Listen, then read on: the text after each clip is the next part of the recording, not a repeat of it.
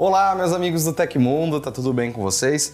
Vamos ver as principais notícias de tecnologia dessa quinta-feira. Prime Video fará série de God of War, maior live do YouTube faz anos. Novo malware ataca clientes de bancos brasileiros e muito mais. Agora deixa o like, amigão, e bora para as notícias.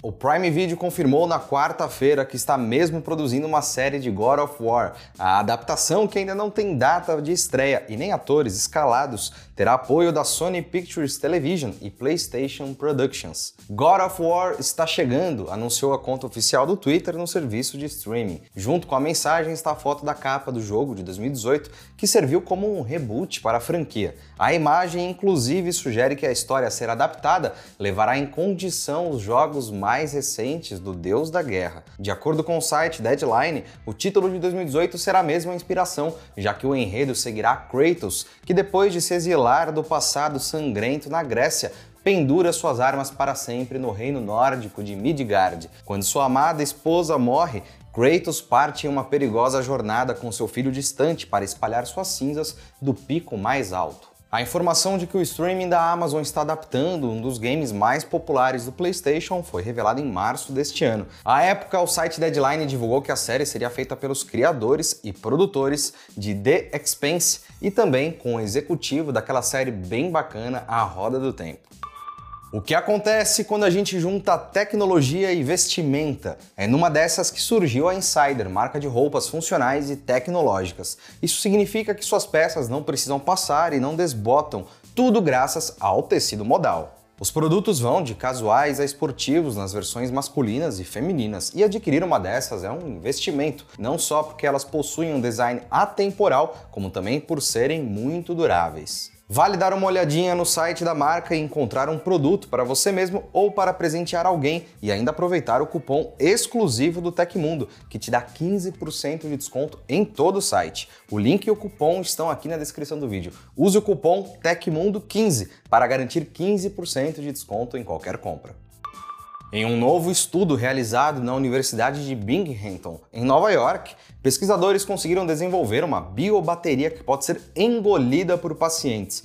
Contudo, a maior diferença é que o dispositivo só começa a ser carregado ao chegar no intestino delgado, considerado uma região do corpo de difícil acesso. A biobateria tem o formato de uma cápsula e seu desenvolvimento foi inspirado em outras descobertas do principal autor do estudo e professor da Faculdade de Engenharia e Ciências Aplicadas, Thomas J. Watson, Sheukeun Shen Choi. A pesquisa foi publicada no fim de novembro na revista científica Advanced Energy Materials. Ao liderar e receber ajuda de uma equipe de doutorandas, o pesquisador usou uma membrana sensível ao pH para não permitir que a bateria produza energia ao chegar no intestino delgado. O comprimento do órgão pode ter até 7,64 metros. A cápsula ingerível utiliza células de combustível microbianas com bactérias Bacillus subtilis, que permanecem inertes até chegarem ao destino. Elas são ativadas pelo pH do intestino delgado. Choi destaca que as bactérias da biobateria não fazem mal aos pacientes,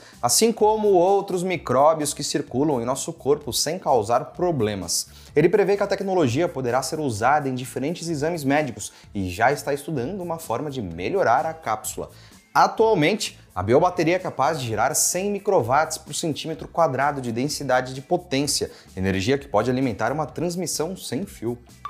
Você sabia que a maior live da história do YouTube em audiência completou 10 anos em 2022? No dia 14 de outubro de 2012, há exatamente 10 anos, o paraquedista austríaco Felix Baumgartner realizou um salto da estratosfera da Terra em uma parceria com a Red Bull. O que muitas pessoas não sabem é que, na época, o evento realizou uma transmissão ao vivo que conquistou a maior audiência do YouTube em uma live. O recorde ainda não foi quebrado. Ao todo, a live contou com mais de 8 milhões de pessoas em simultâneo, o maior número de pessoas assistindo uma transmissão do YouTube ao mesmo tempo. A cápsula foi equipada com 15 câmeras, cinco delas acopladas na roupa do paraquedista. A transmissão até poderia ser maior, contudo, na época os servidores do YouTube não suportavam uma capacidade tão poderosa para mais de 8 milhões de espectadores. Recentemente, o streamer Casemiro Miguel chegou perto do recorde durante a exibição do jogo entre Brasil e Croácia em seu canal Casé TV. O brasileiro alcançou cerca de 6 milhões de espectadores em simultâneo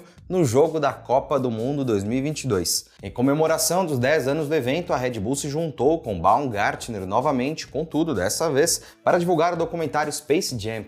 A produção conta sobre o evento que levou o paraquedista a ficar conhecido mundialmente com imagens e histórias inéditas. Em clima de finalzinho de ano, o WhatsApp fez, na quarta-feira, uma retrospectiva das principais novidades relacionadas à função de chamadas de áudio e vídeo lançadas em 2022 no Android e no iOS. Como lembrou o mensageiro, a ferramenta é cada vez mais utilizada no mundo. A possibilidade de realizar chamadas de vídeo com até 32 pessoas simultaneamente no celular foi uma das melhorias relembradas pelo app da Meta. A ampliação, igualando a quantidade de pessoas nas ligações por voz, representa um número quatro vezes maior do que a capacidade anterior. Também foi relembrada pela companhia a função de silenciar participantes ou enviar mensagens diretamente para eles durante uma chamada. Basta pressionar o nome da pessoa em questão na lista para aumentar o feed de áudio ou de vídeo e silenciar ou se comunicar com ela em particular. Outro destaque entre as atualizações na ferramenta de chamadas do WhatsApp este ano foi a capacidade de convidar as pessoas para uma ligação em grupo enviando um link. A novidade colocou o mensageiro entre as opções para a realização de teleconferências, concorrendo com várias outras plataformas. O WhatsApp também relembrou ainda as várias alterações visuais que chegaram à plataforma nos últimos 12 meses, como as ondas coloridas para permitir saber quem está chamando mesmo se a câmera estiver desligada, as notificações de banner aparecendo quando algum novo participante entra na conversa também foram citadas. O Tecmundo tem um canal de cortes que vai agilizar o seu dia. A gente transmite a cada 15 dias o nosso podcast Tech Inverso e se você não tem tempo de assistir ao programa completo, a gente te entrega o canal de cortes, que ele tá cheio de pílulas interessantes das nossas conversas. Vai lá se inscrever no nosso canal para não perder nadinha, ele tá linkado aqui embaixo. Os anúncios do Twitter poderão ser usados para rastrear os usuários da rede social com ou sem autorização deles. Essa seria uma das propostas do CEO Elon Musk, mesmo que a ação viole as regras da App Store da Apple.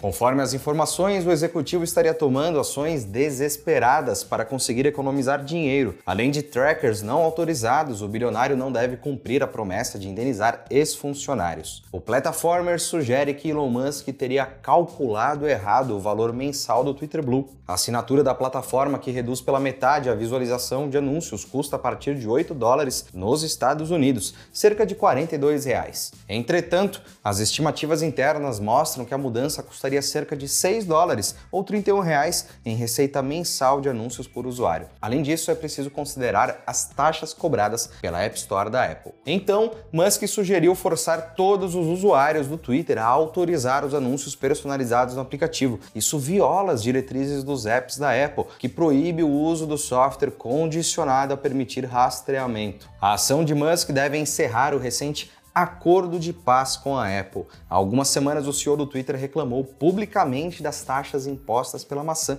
mas disse ter sido mal interpretado após uma conversa com Tim Cook, CEO da Apple. A empresa de cibersegurança Thread Fabric descobriu uma campanha de malware que tem como alvo o Brasil. Multiplataforma, centenas de dispositivos já foram infectados e milhares de reais acabaram roubados. Chamado de Brasdex, o malware Android se destaca por um sistema de keylogin complexo e um sistema ATS, sistema de rastreamento de candidatos altamente funcional. Por conta de suas capacidades de imitar um banco brasileiro, o software malicioso abre portas para o criminoso gerenciar serviços de acessibilidade e torna possível a extração de credenciais. A Thread Fabric ainda deixa claro que o malware não atinge apenas smartphones Android, mas também tem a capacidade de infectar computadores. Faz mais de ano que o Brasdex vem roubando dinheiro. Inicialmente, seus operadores tinham como foco clientes do Banco Santander. Como citado, ele abusa de serviços de acessibilidade para roubar dados, diferente de malwares anteriores que abusavam de um sistema overlay. Overlay é um sistema que substitui aquelas notificações que chegam no seu aparelho. Sabe aquela mensagenzinha, por exemplo, do WhatsApp que pinga em cima? É um malware que imita o WhatsApp, mas ele é mentiroso. A empresa de segurança, em sua análise, comenta que a capacidade do Brasdex não se resume ao roubo de credenciais bancárias, mas também permite que os cybercriminosos tenham controle total do aparelho, o que abre portas para transações fraudulentas de modo automatizado, além da visualização geral de contas. Para detalhes da reportagem, acesse o link aqui embaixo. E aconteceu na história da tecnologia. No dia 15 de dezembro de 1995, desenvolvido por pesquisadores do Digital Equipment Research Laboratories, foi lançado o mecanismo de busca Alta Vista. Eu usei muito Alta Vista e se você usou também, comenta aí embaixo. Foi o primeiro serviço de busca na web a ganhar popularidade significativa, um dos mecanismos de busca mais populares no início da World Wide Web. O Google não ultrapassou o Alta Vista até 2001. O Alta Vista acabou sendo comprado pelo Yahoo em 2003. E se você gostou do nosso programa, pode ajudar muito a gente mandando valeu demais aí embaixo. Esse coraçãozinho aqui, ó. Todos os links estão no comentário e descrição. E essas foram as notícias do Hoje no Tecmundo dessa quinta-feira. Lembrando que o nosso programa vai ao ar de segunda a sexta, sempre no finzinho do dia. Aqui quem fala é o Felipe Paião e amanhã tem mais. Você pode me encontrar lá no Twitter pela Felipe Paião. Espero que vocês continuem se cuidando, porque a gente se vê amanhã aqui no Tecmundo. Um abração e tchau, tchau.